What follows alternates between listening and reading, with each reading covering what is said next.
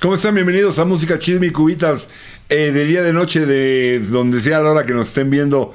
Eh, bienvenidos. Hoy vamos a platicar sobre bajistas. Este instrumento que nadie le hace mucho caso, que suelen tener una personalidad.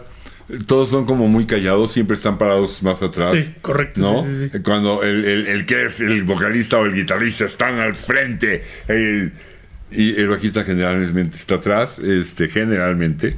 No, no, no, no, siempre, siempre. sí. Pero, eh, ¿no, hicimos ya bajistas? No. Ok. Todos son Cos Classics presenta bajistas. Bojista. Bajistas.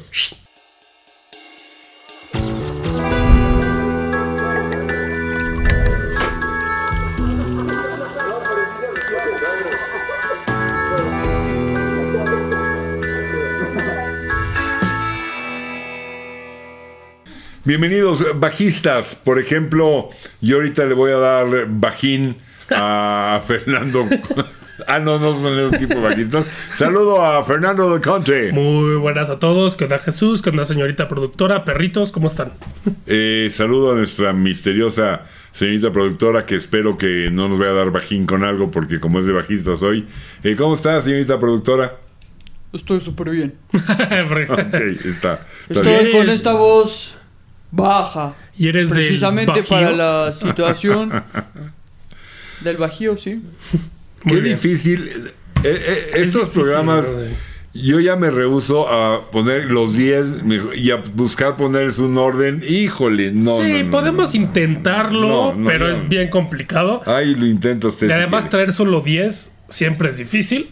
Ya hicimos de cantantes, ya hicimos de guitarristas, ahí los pueden ver. Este, pero sí, bajistas. Y como dices, Traigo como 20 con este yo todo. ¿Cuál es 10? este, justo como dices, estos que no les dan tanto crédito, o sea, no, no que le den tanto crédito, pero sí normalmente están muy fuera de los focos principales porque siempre se lo llevan el guitarrista y el cantante, por lo general. Y no son de los tan en foco, pero que hay unos bajistas impresionantes y que también son el alma de, de unas canciones y que sin ese bajista en específico no hubieran sido lo que hubieran sido. O sea, es, es sí es darle un poco más de crédito a estos. Además, normalmente son musicotes, son grandes músicos los bajistas. Ya veremos algunos ejemplos. Y pues sí, los bajos. ¿Con cuál te gustaría arrancar?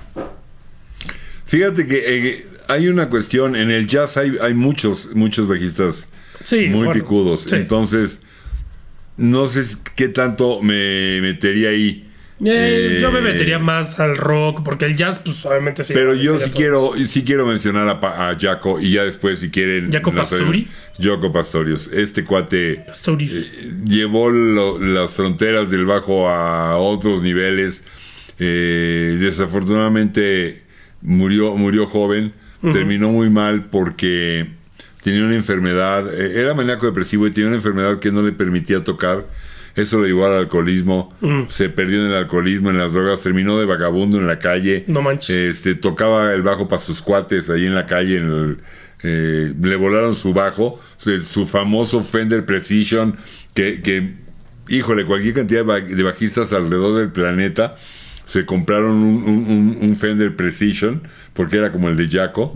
Se lo robaron, que luego, después, muchos años, lo recuperó eh, Robert Trujillo, Ah. el bajista de Metallica. Órale. Lo, lo, lo compró, pero en estado de embriaguez y como estaba eh, en un concierto de Carlitos Santana, Alfonso Johnson era el bajista que él lo había reemplazado en Weather Report. Entonces llegó a anunciar que se bajara, que él tenía que tocar. Estaba ya muy mal.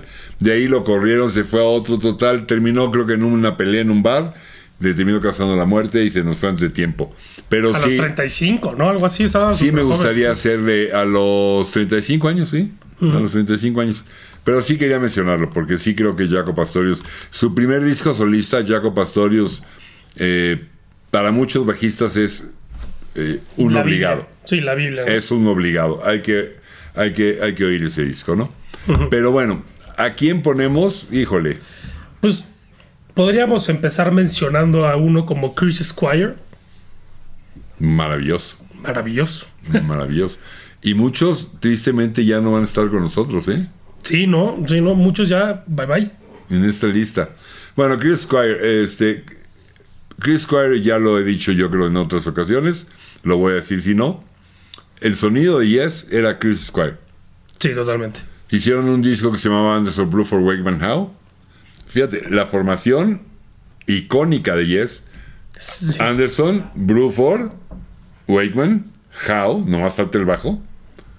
Y no suena Yes. Pues sí, pues es que les No faltaba el Chris. Yes. El Chris Es buen disco, suena muy bien, pero el sonido Yes no está. Sí, no, es un bajista espectacular y creo que sí deberíamos mencionarlo, por, por lo menos mencionarlo aquí. Yo no quiero ya poner listas ni lugares, ni este va primero, el otro va después.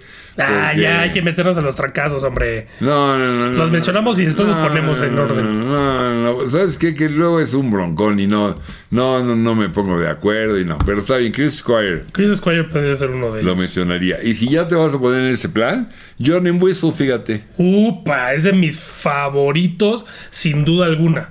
John and Whistle, el de The Who. Bajista espectacular. Y si no me creen, escuchen la de. Ay, ¿Cómo se llama esta? The Godfather and the Punk. ¿o ¿Cómo se llama esa? No, de- simplemente el puro en el inicio de The Real Me, Ajá. de Cuadrofenia. Sí, no, y es un bajista increíble. Obviamente en ese grupo también se lleva mucho la, las luces este, Townsend, pero este cuate, John Ed Whistle, y además creo que en todas las listas, si buscas en internet de así, siempre sale como primer lugar, o por lo menos por ahí. Tiene que salir sí o sí.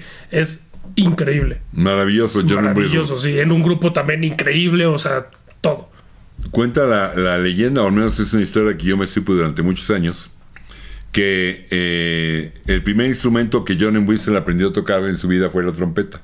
Ah. Y entonces, cuando se pasó al bajo, por eso tocaba así, porque tenía este movimiento en los dedos acondicionado de haber eh, tocado por primera vez en su vida la trompeta.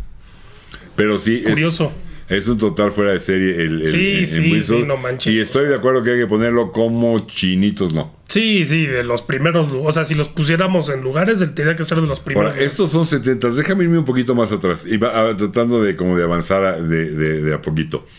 Este, había, había una, un grupo de músicos que grababan en todos los discos, en cualquier cantidad de las cosas que hubo en los 60, incluso todavía en, los, en la primera mitad ¿Como de los músicos de 70. estudios?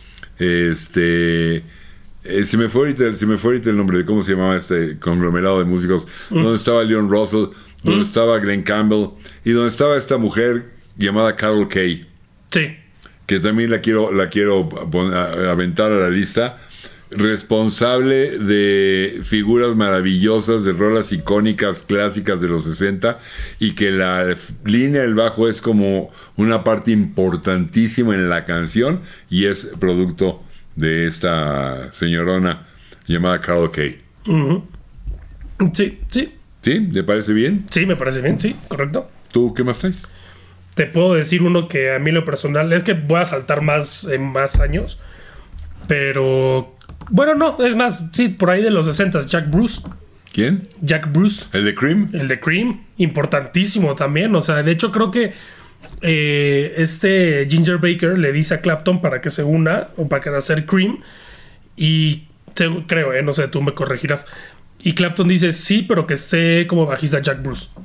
Lo que pasa es, sí, sí, tremendo. O pero- sea, y que diga que, güey, ya para que Clapton diga, yo quiero a este güey como bajista. Pero su personalidad era bien difícil. Se Sí. daban unos agarrones. Eh, este, Baker y él se pelearon con el peleó con Clap. No, no, bueno. Eso no sé, Por, por eso Cream no pasó a más, porque te- pero sí, una extraordinaria bajista que además cantaba Muy bien. eh, mu- muy bien. Muchas de las canciones de Cream las cantaba Pues él. sí, se repartían entre Clapton y Jack Bruce. En los principios era más Bruce que Clapton y después ya como que se emparejaron, ¿no? Y fíjate que tocar el bajo y cantar no es, no es cosa. Complicadísimo. No, todos pueden. Porque generalmente en el bajo vas haciendo figuras contrapunteado para otro lado. Y el, el- el, eh, hacerlo simultáneo no todo el mundo puede.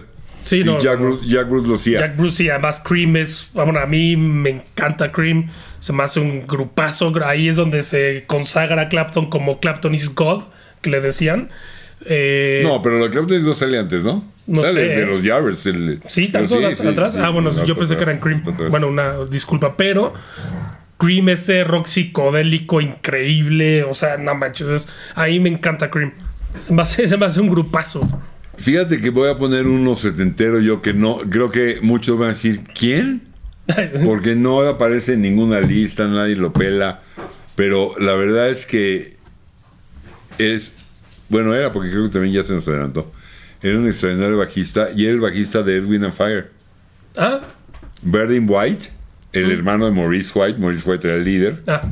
Berdin White, el hermano, un tipo, un flaco altote que crece en Darwin, ahora que lo ves, no manches. Este, pero cómo le pega al bajo, ¿eh? A mí me gustaba mucho y si, si como no estamos en este plan estricto de nada más caben 10, ya yo sí lo Ahora le a vas diciendo más como los mejores bajistas de la historia, ¿no? Sí, a lo mejor el título yo sí dice top 10 para generar un poquito más de, de, Sí, de pero no enganche, pero sí, vamos a decir no, más. No, no es por ahí. Vamos a decir más. Eh, sí, me gusta. También traigo otro. ¿Cuál? Muy, muy chingón también, muy bueno. También con esta onda de tocar, cantar. Eh, Geddy Lee, Es Rush. el de Rush. Sí, también. Una voz increíble también, pero le pegaba al bajo increíble. Y no solo el bajo, también teclados y todo. Y además era como el líder de, de Rush, pero está increíble.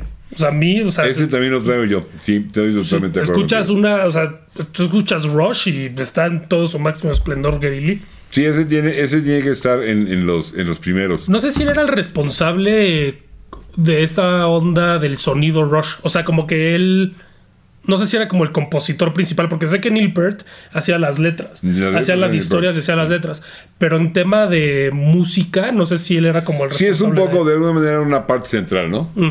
Eh, sí, era como eh, el sí. compositor, ¿no? Ya que otros com- com- compusieran o demás, sí, pero Geddy Lee era como él. Y bueno, ya que andamos por esos horizontes musicales, déjame citar a Tony Levin, un bajista también muy reconocido, y que además usaba esto, lo llamado el stick, este instrumento llamado stick, que eh, y, y agarró popularidad, agarró notoriedad por eh, andar muy pegado con Gabriel, con Peter Gabriel, ¿no? Mm, Ok.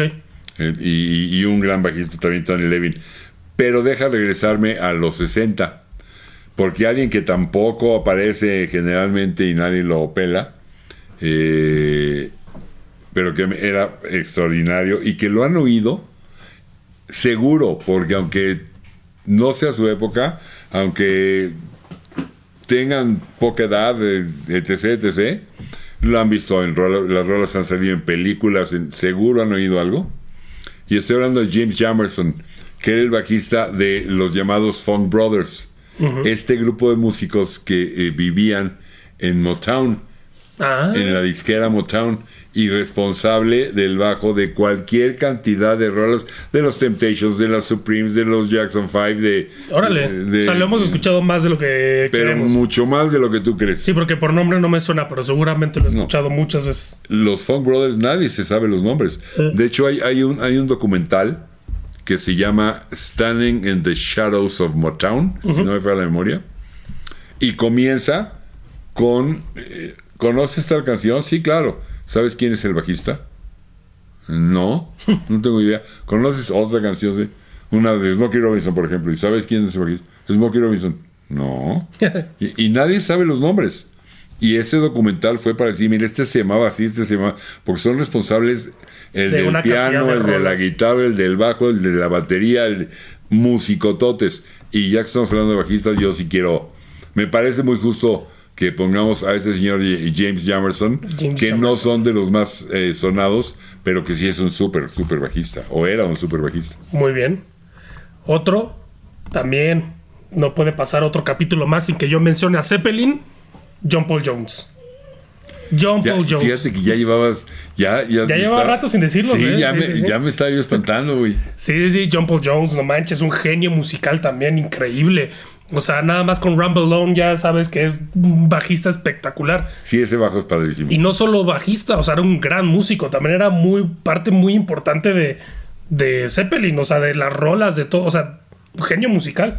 Los, los reflectores se, va, se iban con... Sí, los- porque además John Paul Jones justo cabe como en este perfil que tú decías como calladito, atrás, serio, no muy show, el güey estaba así, pero rockeaba de una manera y el güey así tranquilito. De hecho aquí pues, la foto que va a salir va a ser ese güey, sale famosísima de él, nada más está así, viéndose a la cámara así. Sí. No manches, o sea, es que es increíble. y era, era, era parte vital de, de la música que hizo Zeppelin, ¿eh? Sí, sí, como Eh, no es el que se lleva los reflectores. no. Para Los nada. reflectores en términos de la música Se los llevan los otros tres. eh, eran y Plant o en términos de la espectacularidad Bonham, él no, pero él tiene mucho que ver. De hecho, porque Plant andaba muy down porque había perdido a su hijo. Mm. Y Page andaba muy up porque andaba, Porque andaba bien high. andaba metido en el- hasta el queque, no, o sea, no podía ni a Blur. El, el Into the Outdoor sí, lo eh, lleva él. es casi un disco que lleva él. Sí, que, que, que Que sí. A ver, o sea, sí necesitaba. Es buen disco, eh, a, mí, a mí me gusta. Que Page ha dicho que es muy malo, ¿eh? Que no le gusta. Pues quema mucho el sol. No manches, o sea, quema mila. Ni se enteró. pues no- no ni, lo recuerda. Pues sí, no, es un buen disco, pero sí, sí, sí, sí le faltaba más. O sea, hay mejores discos de Zeppelin, pero sí, es un gran músico. De hecho, creo que después de Zeppelin se dedicó más a la producción de bandas y demás. Y pues, güey, el, el cuate es un Hizo música para películas también. no, y es un, es un cuate, es, eh, o sea, un gran bajista y un gran compositor también. O sea, sí, o sea, parte de Zeppelin, sí, no, no solo es Page y Plant, también eran los otros dos. Y eh, dentro de esos dos, pues también estaba John Paul Jones. Y fíjate que ya que estamos valiendo en este eh, mini programa sobre bajistas eh, mencionar otros nombres, voy a mencionar a, a Tina, Tina Weymouth, la, la bajista de los Talking Heads, que también, también este, pegaba bien. muy buena. Pero bueno, en este mundo primero medio machista, el, rock- el mundo del Sí. rock es... Aceptémoslo. Eh, No sé si hoy en día, pero sí era. no bastante. tanto, pero sigue siendo. Sí, sí, Sí, estoy de acuerdo. Sí, la verdad. Sí, no. Pero, pero Haremos ya un programa de mujeres. Y sí la, sí la quiero este, mencionar. Muy bien. Eh, ¿Cuánto tiempo nos queda, señor productora? ¿Cómo vamos? Dice que la esperes porque estaba. Nos quedan como un par de minutillos. Órale, va. Unos tres, cuatro minutos. Sí, para mencionar Pero- a otro. ¿Pero qué? Sí. ¿Para hacer corte o para terminar? No, para hacer corte, para hacer corte. ¿Qué pasó? Ah, no, pues entonces hágalo de una vez porque yo ya casi acabé. Ah, bueno, pues echamos, vamos a un corte y regresamos. Sí. Órale, va. Órale, va. Entonces nos quedamos en cuál? Eh, no sé, en nombres. Yo te ¿quién? podría proponer otro. A ver, A ver, ¿cómo la ves? escupe Lupe. Roger Waters. Como bajista. Bueno, pues es que. Más allá- no como escritor, no como eh, conceptualista, no como vocalista, como bajista. Ah, bueno, no, sí, sí. bueno, a lo mejor sí. Era un. No, es muy, muy bueno. a ver, sí. también, a ver, el responsable de. Bueno, sí, de que Pink Floyd sea lo que es, ¿no? Pero no sé si porque solo es. Pues no solo por el bajista. Pero el responsable de que Pink Floyd sea lo que es por bajista. No, o- sino por nosotros. Por eso te digo, te lo propongo a ver qué dices tú. Eh, es bueno y además se vale citarlo y sí, muy querido por todos. Pero Ajá, pero como bajista, como tal. menciona- hemos mencionado a Kenny Lee, a, a Kenny, a Kenny Lee, a Tony Levin, a Jack Bruce en Whistle. Este, Yo sí creo que es otro departamento. Sí, sí, ¿sí? ok, ok. Sí, Ahora, nada más lo vamos a hablar como artista, como creador de Claro. conceptos, como letrista, como escritor de rock. Ahí, eh, ahí, eso Sí, eso ya- ya, ya, ya. ahí sí es otro nivel, Hey. ¿no? Sí. Pero fíjate, otro que tampoco es muy... Hay un grupo que se llamaba Booker T and the MGs, eh, que incluso andaban con James Brown y que hacían esta onda de música negra muy sabrosa. Y el bajista, que se llamaba Donald Dunn, o le decían Donald Duck Dunn, eh, también es extraordinario. Hay que pelarlo cuando vean una rolilla de estos tipos. Vale la pena que le, que le hagan caso porque sí era realmente, realmente buena. Y yéndonos a grupos más 80, 90 y para acá, eh, ¿tú pondrías a Flea? Ah, justo también lo traigo ahí. Sí pondría Flea. Fíjate que sí lo pondría. A ver, sí siento que está algunos escaloncillos por abajo de los que ya hemos El mencionado. bajista de los Red Hot Chili Ajá, Peppers. bajista por de los si Red Hot Chili Peppers, No lo sí. ubica. Ah, bueno, creo que todos ubican. Bueno, sí, el bajista de los Red Hot. Este, sí siento que está escalones, unos escalones por debajo de, por ejemplo, John Entwistle. Estamos hablando de ligas mayores, pero sí es un gran bajista, maestro del slap también. De esa técnica de pegarle con el pulgar a una cuerda y jalar la otra y tiene un sonido muy particular en el bajo. Maestro en eso y muy bueno, ¿eh? Muy Sí. bueno. O sea, sobre todo los, la- lo- los inicios de los Red Hot que eran pues más funk, punk ahí, como funk punk raro, muy chido. O sea, neta es muy bueno, es muy, muy bueno. Pero si vamos a hablar de maestros del, del slap, yo pondría mejor a Larry Graham. Un bajista de los 60, Mm. Sí, que no, era, era el bajista de Sly and the Family Stone. mm, Ese sí es un máster bueno. y para muchos Sí, sí. el inventor De de la técnica. Sí. No, a ver, obviamente Flea no estaba inventando nada nuevo. O sea, ya era una técnica que ya se conocía y se hacía. Pero la. Esa Flea, por lo menos en la época moderna, hizo famoso el slap. Bueno, lo diré de otra manera. Este, no le quito ningún crédito a, a Flea, yo también lo pondría y creo que hacemos muy bien en traerlo. Y como dato curioso, esa técnica del slap surge con este Larry Graham, eh, Pues que entonces sí después se- hizo, de hecho, él su grupo que se llamaba The Graham Central Station, si no me falla la memoria. Pues Eh, entonces sí vale la pena meterlo también a ese güey. Búsquenlo, búsquenlo por ahí en, en YouTube. eh, la técnica de Larry Graham o el slap de Larry hay por ahí hay algunos videos y van a ver lo que el cuate Cómo le lo, pegaba. lo que hacía otro que a lo mejor en una lista estricta de top 10 o incluso a lo mejor de top 20 para algunos ni siquiera deberíamos de mencionarlo pero a mí en lo personal me gusta mucho en más de una rola y voy a poner a Mel, a Mel Schacher el bajista de Grand Funk Ah, sí, cómo no. a mí me gusta Sí, mucho sí, el, sí, el, el. Mel Schacher. Este, hay, hay varias rolas como Aimless Lady Mm.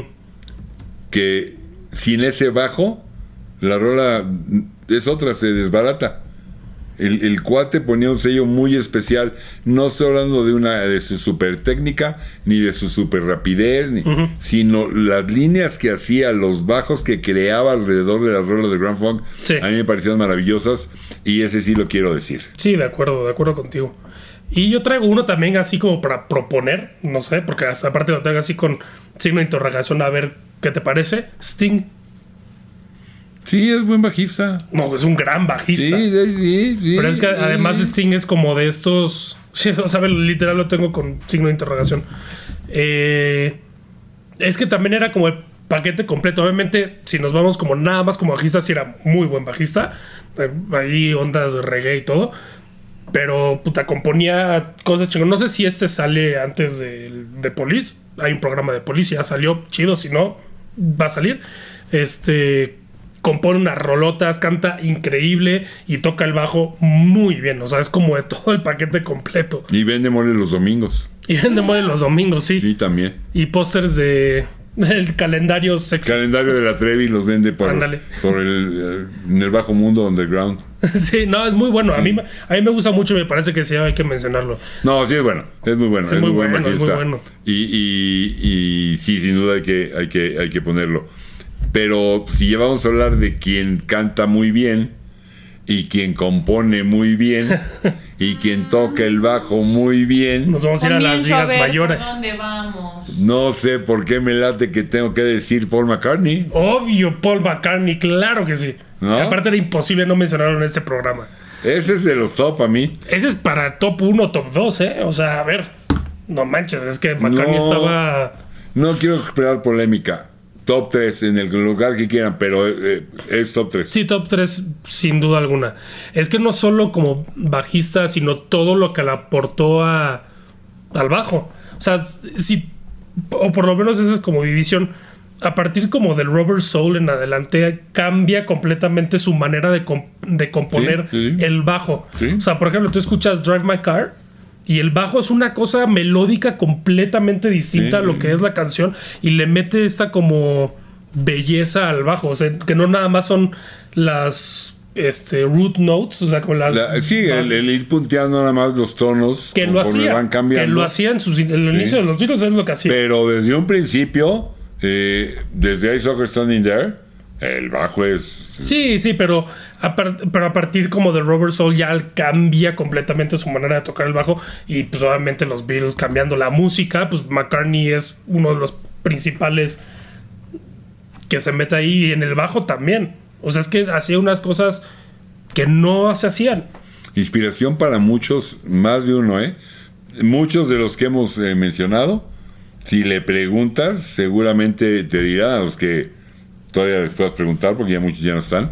Este, te van a decir que McCartney es, es Sí. los Beatles, su insp- su inspiración fueron los Beatles y fue McCartney porque sí abrió puertas, abrió puertas. Cañón, cañón. Y además, complicadísimo cantar y tocar el bajo en este caso en específico, porque hacía cosas súper melódicas y además en- tocando algo melódico y cantando a la vez que no sigue el, al bajo, o sea, no sigue Claro, la melodía sí, sí. bajo, es increíble y dificilísimo y lo hace espectacular. Pues es que, ¿qué más podemos decir de McCartney? Que decíamos hace rato, que Eddie Lee también lo hace, ¿no? Claro, sí, sí, sí. Bueno, Rush. a ver, niveles, pero, o sea, muy bueno Geddy Lee, pero, pero McCartney sí está por encima. Y, a mí- y eso que Geddy Lee me fascina, ¿eh? Pero McCartney creo que sí está en otro nivel. O sea, no, es que. Ustedes pongan qué opinan, qué piensan, dónde lo pondrían, este, Pues sí. cuáles son para ustedes sus favoritos. ¿Ya Eh, se te acabaron? A mí, a mí ya se No, acabaron.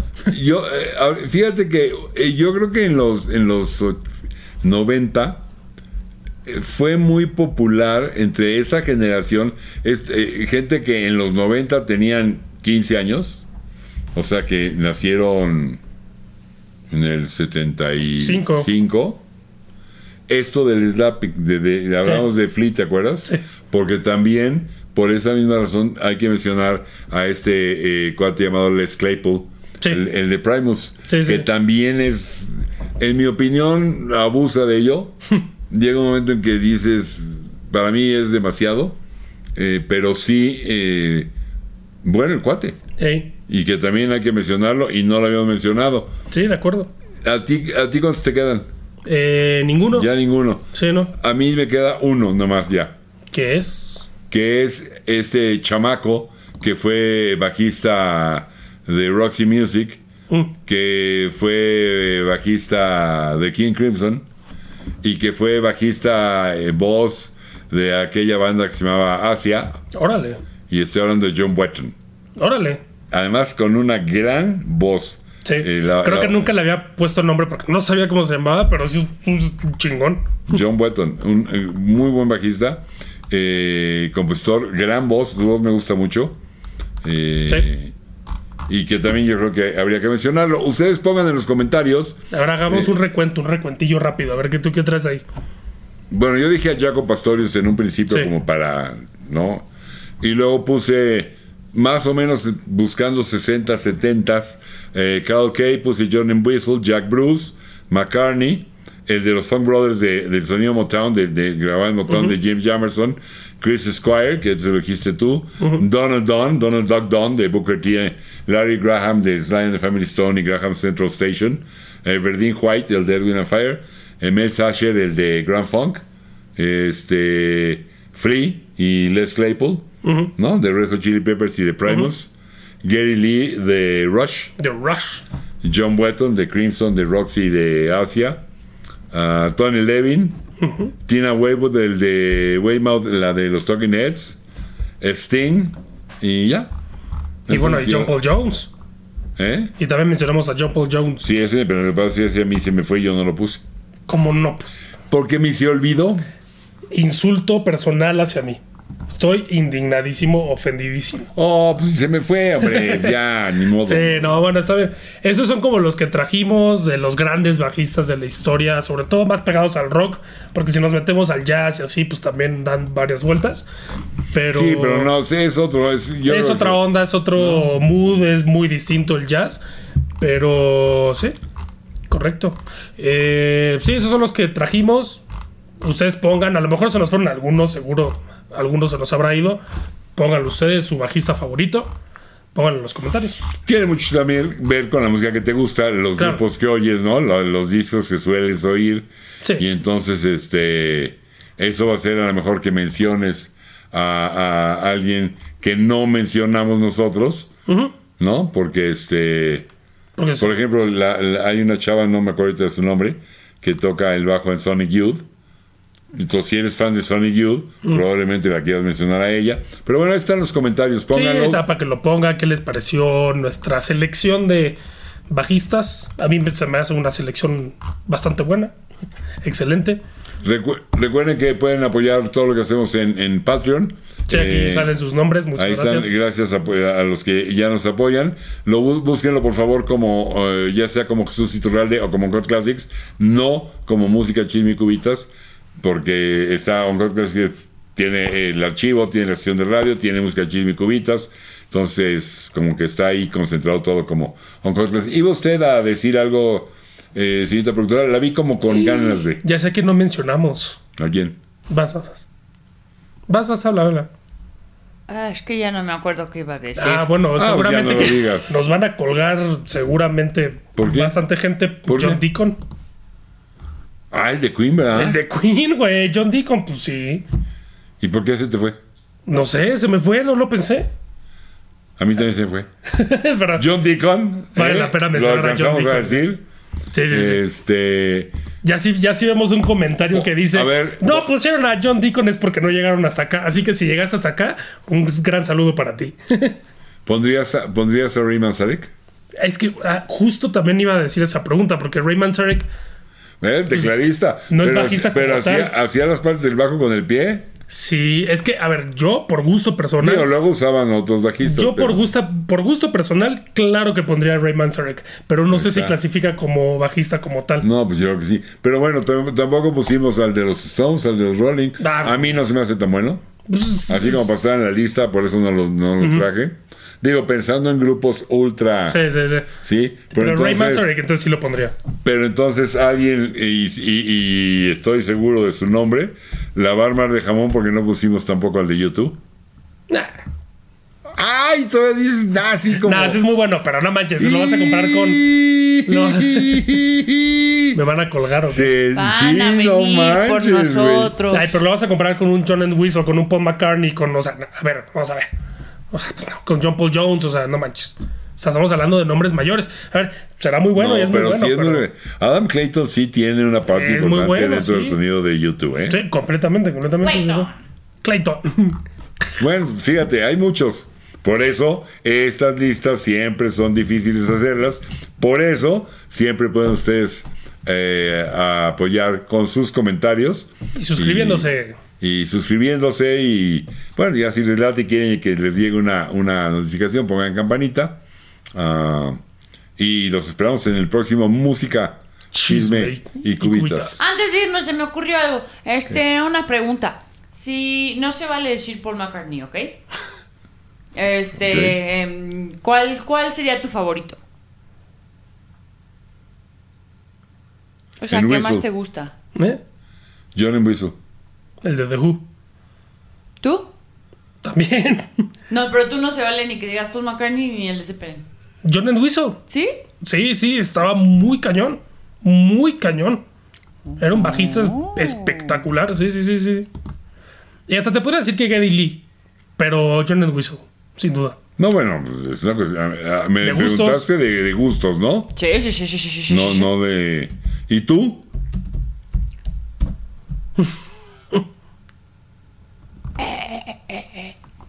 Va a decir Mick Fleetwood, ¿cómo es el? John McVie, ¿no? Así. El de Greta, va a decir el de Greta. Oye, es No. bueno el cuate, ¿eh? Sí, pero no. También musiquillo ahí, pero bueno. Por ahí sí, John Whistle para mí es el número uno, en gusto personal. Muy bien, y con eso nos vamos. ¡Hasta No, nunca! nos van a poner un